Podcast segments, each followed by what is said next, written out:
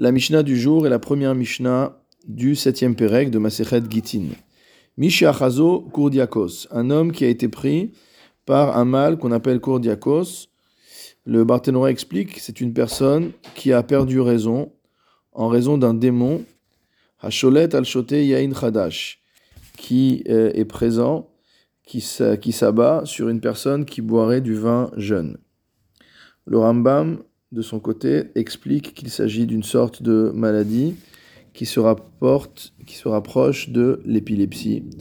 Donc un homme qui était malade, qui ne maîtrisait pas totalement ses propos, Ve'amar, et qui dit Kidvu get leishti, écrivez un get à ma femme. On considère que c'est comme s'il n'avait rien dit. Pourquoi? Parce qu'il n'a pas donné cet ordre d'écrire un get pour sa femme dans un état de sérénité dans un état de pleine maîtrise de ses moyens intellectuels.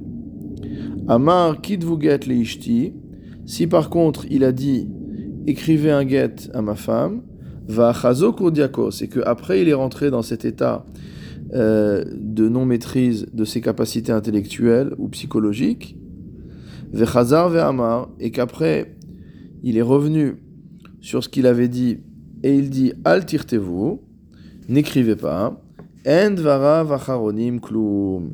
les dernières paroles qu'il a prononcées n'ont aucune valeur. C'est logique puisque lorsqu'il a donné l'ordre d'écrire le get, il était dans son état normal, et lorsqu'il a demandé de ne plus écrire le get, il était dans un état qui n'était pas son état normal. Le Barthénora nous dit qu'ici le chidouche, c'est qu'on ne va pas attendre qu'il redevienne, euh, qu'il revienne à son état normal pour lui demander finalement quelle était véritablement son intention, mais on s'appuie sur les premières paroles qu'il a prononcées. Toutefois, nous dit le Barthénora, ou mihu, kolzman tant qu'il n'est pas euh, avec un esprit clair, en kodvin haget, on ne rédige pas le get.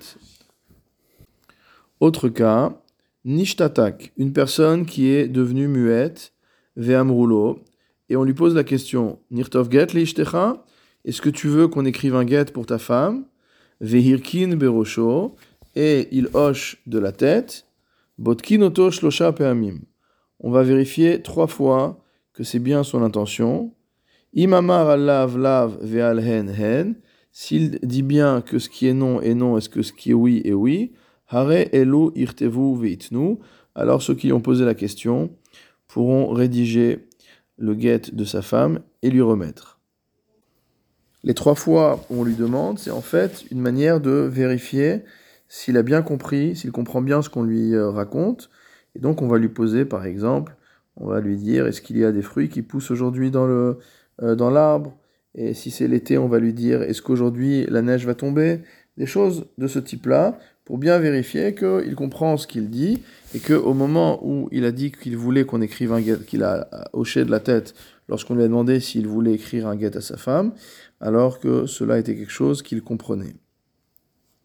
Le Meiri fait remarquer que dans la Mishnah, on parle d'un cas où donc la personne est devenue euh, muette et on lui a demandé est-ce qu'il faut écrire un guet à ta femme? Mais on ne lui a pas dit est-ce qu'il faut écrire et donner? Or, nous avions vu qu'il fallait toujours que ces deux éléments soient énoncés pour que l'ordre donné par le mari soit valable. Dans ce cas-là, on va pouvoir remettre le guet à la femme, même s'il n'a répondu qu'à la question de l'écriture et non pas à la question de la remise du guet, parce qu'on assimile son cas à celui du malade. Or, nous avions vu que lorsque le malade dit simplement quitte-vous, écrivez, alors c'est comme s'il avait dit quitte-vous ou nous, c'est comme s'il avait dit écrivez et remettez.